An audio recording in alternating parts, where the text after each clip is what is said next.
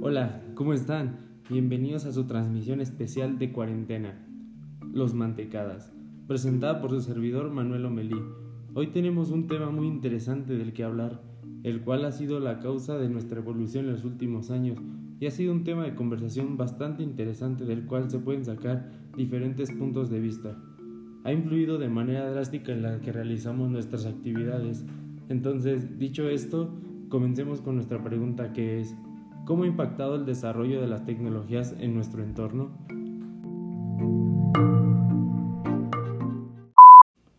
Si pudiera pensar en un ejemplo que se me viene a la cabeza sería la inteligencia artificial. Y sí, la verdad cuando nos dicen inteligencia artificial eh, pensamos que es algo muy complejo o difícil de entender. Sin embargo, lo tenemos más cerca de lo que todos creemos, como Siri o Alexa, que son mecanismos de inteligencia artificial en la estadística tiene un uso, específico de diferentes inteligencias artificiales.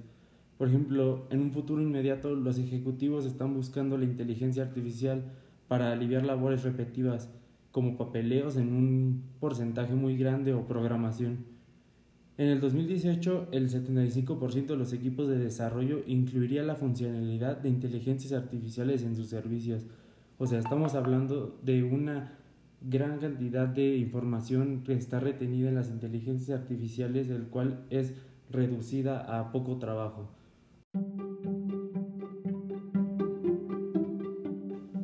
Biología. ¿Qué podemos aportar sobre esto? Se me viene a la cabeza algo como los sistemas del cuerpo humano. Como todos los conocemos, fue muy distinto en tiempos anteriores, ya que esta materia se fue adoptando al uso de tecnologías conforme iba pasando el tiempo para tener una mejor visión, conocimiento sobre lo que ocurría en nuestro cuerpo, que a corto plazo puede parecer nada, pero a lo largo de los años puede resultar dañino para nuestra salud. Imaginemos que nos duele la cabeza, una parte del cuerpo y tú sin saber dejas que pase como si nada, pudiendo ser un tumor, no sé. Esto es lo que la biología ayuda, a saber que todo está en su lugar, saber cómo funciona de la manera correcta nuestros sistemas ya que si no tuviéramos esta gran parte de la tecnología apoyada de la biología, creo que habrían demasiadas enfermedades, no sabríamos cómo manejar cada cosa que nos pasa, porque creo que lo que más importa en esto es que nosotros estemos bien y tengamos salud.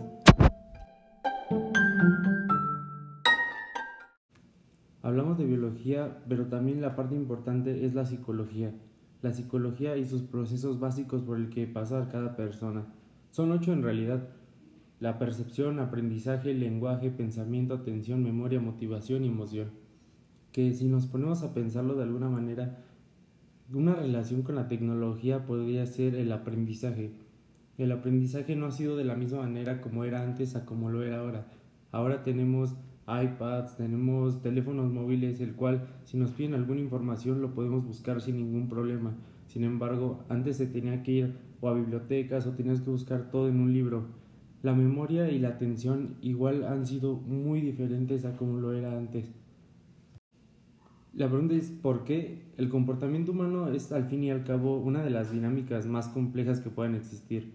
La psicología sabe bien sobre este tema y de ahí se puede extender demasiado porque somos como queremos ser o somos o por qué hacemos lo que hacemos.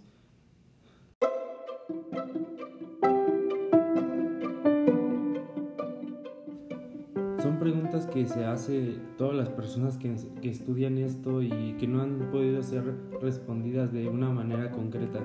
Pero así, es así son las personas. Y pasando a cuál es la importancia de la tecnología en la sociedad. Fuera de la biología, la psicología, en la sociedad la importancia de la tecnología ha tenido un despliegue demasiado alto incluso en los últimos 30 años, ya que en estos 30 años hemos avanzado más en tecnología que en todo lo que lleva la existencia de la Tierra. Y esto que se debe a toda la inteligencia que están metiendo las personas para crear nuevas cosas, porque tenemos celulares, ya antes no se podían hacer llamadas desde un celular portátil, antes era teléfono fijo, tenemos televisión a color, tenemos inteligencia artificial, los autos ya empiezan a tener nuevas tecnologías para ahorro, para no contaminar el ambiente. Todo esto ha sido un cambio demasiado grande para las personas que tenían una manera de vivir diferente a las que estaban acostumbradas, no sé, a que no tuvieras este, diferentes lados, una pantalla en la calle o que no cualquier persona pudiera tener este internet. Ahora la mayoría de las casas lo tienen, ya que es un producto o una tecnología que se ha estado revolucionando por todo el mundo, que está globalizada y es algo muy común tener todo esto, tener audio en las casas, tener con el simple hecho de tener unos audífonos, unos audífonos antes que eran muy grandes, eran casi que no los podías llevar a cualquier lado y ahora ya tienen tecnología Bluetooth que ayuda a que ni siquiera tengan cable.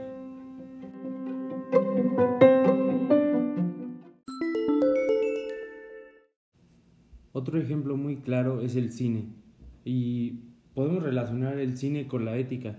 El cine es el reflejo de la humanidad misma, si lo ponemos a pensar, es el espejo de los sucesos y acontecimientos del hombre en la sociedad, historias, relatos, crónicas y novelas. Desde que empezó el cine ha reflejado problemáticas y situaciones éticas, psicológicas y dilemas humanos. Desde sus inicios se analizó el efecto y la causa de las consecuencias sociales y pensamientos en el cine.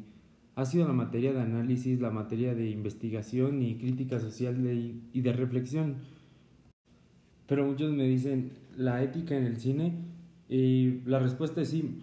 La ética en el cine es responsabilidad del realizador, del cineasta en general, y es la obligación de nosotros, y de la audiencia más que nada, en juzgarla o criticarla ya que somos nosotros los que vemos esos puntos de vista, lo que a los que nos tiene que gustar es a nosotros y nosotros vemos esos puntos éticos sobre el cine y las películas. Si lo vemos de un modo se relaciona con habilidades, las habilidades de los procesos cognitivos y un proceso cognitivo nos ayuda a tener una mejor relación en la sociedad, son, son fundamentales para nuestra adaptación en el medio social y nuestra supervivencia, por así decirlo porque el número de tareas o acciones que ejecutamos con nuestros procesos cognitivos es muy amplio y tienen un lugar en nuestro cerebro continuamente. Eh, lo podemos hacer de forma inconsciente la mayoría de veces. Cabe señalar que los procesos cognitivos no se manifiestan de manera aislada, sino suelen estar implicados con distintos grados de participación, depende cuál sea, en cualquier tarea que llevemos a cabo. Los más básicos, no sé, podrían ser este, son los que están relacionados con la captación y el mantenimiento de información que tenemos. Derecho. En el derecho, las nuevas tecnologías suponen una forma más sencilla de ejercer cada uno de los derechos de libertad, expresión o de información. Hay varios, de hecho, pero a su vez también facilitan la labor de los delincuentes para llevar a cabo conductas que ponen en peligro con otros derechos, como la propia imagen, la intimidad y el honor de las personas. Por ello, se cuenta con el derecho al olvido, a través del cual se ejerce el derecho de cancelación y oposición, en lo que esto refiere a datos personales, en relación con páginas web y motores de búsqueda en Internet, también llamadas como cookies. Este derecho debe ejercitarse respetando otros derechos fundamentales para que haya una armonización en el interés de la sociedad. Así podamos tener una sana convivencia a través de las computadoras. Llegó la hora de relajarnos un poco y vamos a escuchar una canción para despejarnos tantito de este tema ya que vamos a abordar una de las partes más importantes de este y entonces los dejo con una canción.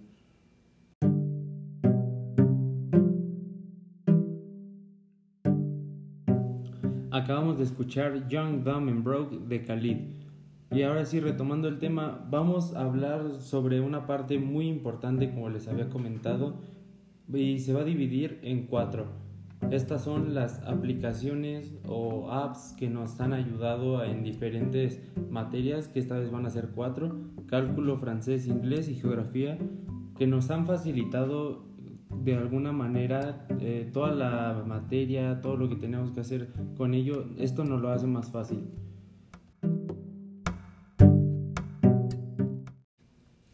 Hablando primero para cálculo, existen diferentes aplicaciones que nos ayudan a la resolución de problemas y esto gracias a la tecnología, porque ya no tenemos que estar haciendo un ejercicio durante minutos, tal vez horas, de que nos tardamos muchísimo y gastamos demasiado papel, ya que existen diferentes aplicaciones y sitios web para hacer esto. Por ejemplo, existe Mathway. Mathway es una aplicación que nos ayuda a que tenemos la derivada, una integral, lo que sea, le tomamos una foto y, e inmediatamente lo manda a su base de datos y estas aplicaciones lo que hacen es que todos esos ejercicios ya los tienen realizados. Entonces al momento de que tú la mandes la foto, ya vas a tener este en cuestión de segundos, depende de tu conexión de internet, vas a tener este el todo el resultado de esa operación. E incluso en internet si buscas resolución de ecuaciones, resolución de problemas de cálculo, te van a salir muchísimas páginas que como ya lo comenté, te van a resolver demasiado fácil todas las ecuaciones. En geografía, una de las aplicaciones que no podría faltar y es muy importante es Uber. Muchas personas usan Uber, Uber Eats, este, Didi, todo eso que son transportes o comida que te traen a tu casa. ¿Por qué? La geografía ayuda con los mapas de la Tierra, con todo, el sistema demográfico que existe en, en el país, en el mundo, todo eso. Entonces, ¿Qué consiste Uber? Uber es un mapa que te, tú eliges dónde quieres ir, dónde te van a recoger y te llevan conductores. Otras aplicaciones que también podríamos usar y pueden ser para el aprendizaje sería se llama Barfoot Atlas del mundo. Esto nos ayuda con los continentes, océanos, a medida que viajas de un país a otro conoces diferentes personas de todo el mundo, planeta. Otro también sería GeoTouch que al ser de creadores norteamericanos conoces de forma gratis y la forma de ubicación de cada uno de los estados de Estados Unidos, de África, pues también hay demasiadas aplicaciones que nos ayudan con la tecnología y esto se ha unido a la geografía ya que es, es una manera de innovar todo lo que estamos haciendo y ya no necesitamos ni siquiera un mapa en papel porque tenemos, tenemos Google Maps que nos ayuda igual a ver todo el mundo, nos ayuda a ver desde sistemas satelitales el planeta, cómo está, las imágenes, es muy útil la verdad. Okay, as we all know, English is one of the most important languages that we all must learn to speak at some point in our life. Sign, it is full of possibilities if you master it. For this, there are different applications that help us improve our way of speaking English and have been very useful in recent years. There are even online courses for people who not only want to have an application.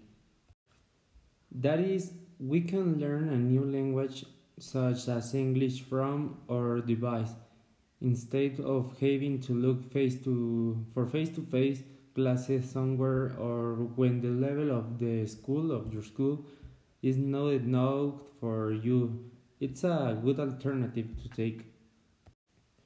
Pour terminer avec cette transmission, nous parlerons des avantages et des inconvénients de suivre un cours en ligne.